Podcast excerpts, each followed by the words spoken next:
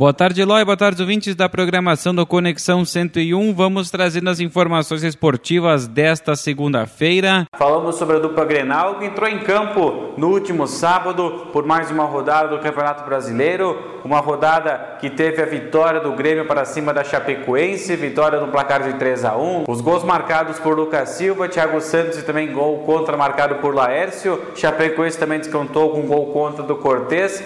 Tricolor chegou a 36 pontos na tabela de classificação, está muito próximo do primeiro time fora da zona de rebaixamento, está a 4 pontos. Por isso é importante uma vitória em cima do Flamengo. É uma rodada atrasada que o Grêmio tem lá ainda do primeiro turno do Brasileirão. E se vencer, fica apenas um ponto da luta para escapar da zona do rebaixamento. Já o Internacional teve um confronto muito complicado contra o Flamengo, também no sábado no estádio Beira-Rio em Porto Alegre, perdeu pelo placar de 2 a 1. Flamengo praticamente liquidou a partida nos primeiros 10, 12 minutos de bola rolando. Perdeu inúmeras oportunidades, é claro, mas o Inter conseguiu bater de igual para igual, ainda teve o gol de desconto com Tyson e por muito pouco o Inter não chegou até o empate, até mesmo uma virada para cima do time de Renato Portaluppi. Eloy ouvintes, essas foram as informações, momento esportivo de hoje. Um grande abraço, até amanhã.